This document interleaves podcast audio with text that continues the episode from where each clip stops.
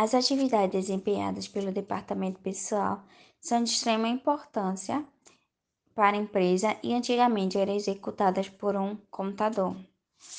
E veio o departamento pessoal, que surgiu para se tornar responsável pelos cuidados com toda a burocracia correspondente ao funcionário, quanto à sua chegada, seu vínculo enquanto empregado e seu desligamento.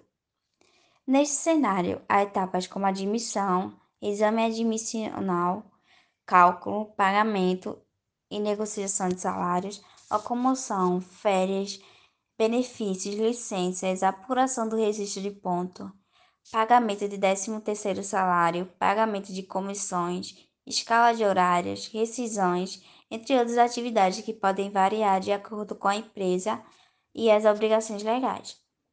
O profissional do departamento pessoal deve possuir uma formação na área, ser responsável, pois são muitas informações para serem armazenadas, ser ético, ser negociador, ter empatia, entre outras atribuições. E esses profissionais devem estar sempre atualizados, já que estão acostumados com leis e regras para desenvolver suas atividades.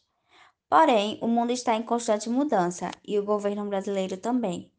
E para acompanhar as atualizações de impostos e legislações, é fundamental estar em contato com ferramentas de atualizações, cursos, palestras, fóruns.